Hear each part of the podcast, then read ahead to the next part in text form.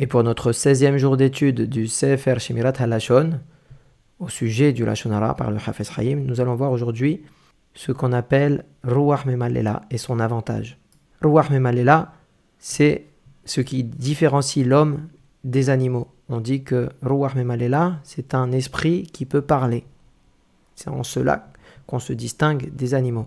Le Hafez Haïm nous dit qu'on pourra encore dire que le fait que le roi David Allah Shalom, et fait dépendre la vie éternelle ainsi que le bon de ce monde-ci de la surveillance de notre langue, c'est parce que il est connu que l'âme de l'homme est appelée Nishmat Hayim, une âme de vie. C'est par cela que l'homme vivra une vie éternelle, donc le Olam Haba. Et celui qui profère du Lachonara son âme sainte s'enfuit de lui à cause de ça. Comme c'est rapporté dans le Zohar HaKadosh, dans la parashat Mesora. Et même dans ce monde-ci, il est attesté qu'il lui arriveront des malheurs, des souffrances. Et ce sont les fruits de cette faute amère. Comme c'est rapporté aussi dans le Talmud Yerushalmi, au premier chapitre de PA, le traité PA, que on fait payer à l'homme dans ce monde-ci pour cette faute-là, et que le capital lui est conservé pour le Olam Haba. Autrement dit, c'est très très mauvais.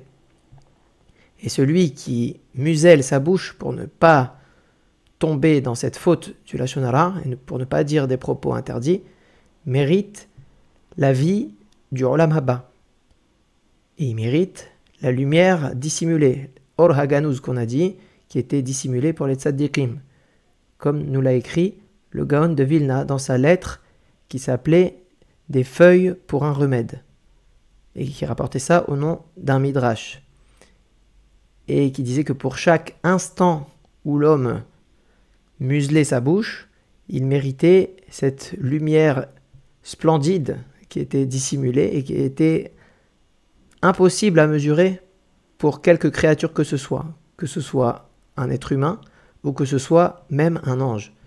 C'est pour ça qu'il nous a averti.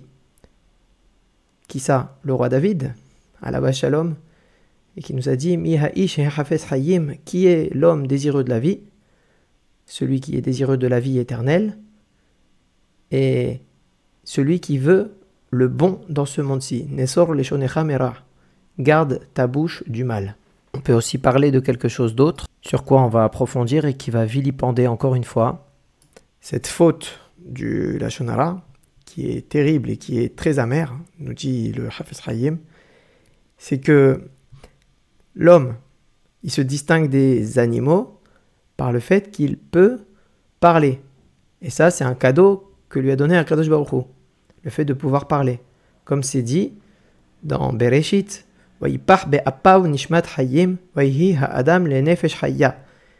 il a insufflé dans son nez un souffle de vie, une inspiration de vie, et l'homme est devenu une âme vivante. Et la traduction de Unchelos, c'était les Ruach Memallela. Il a traduit Nefesh Haya, l'âme de vie, par un esprit qui parle. Et ça, c'est à condition qu'il arrange avec la force de sa bouche que Hakadosh Baruch lui a donnée.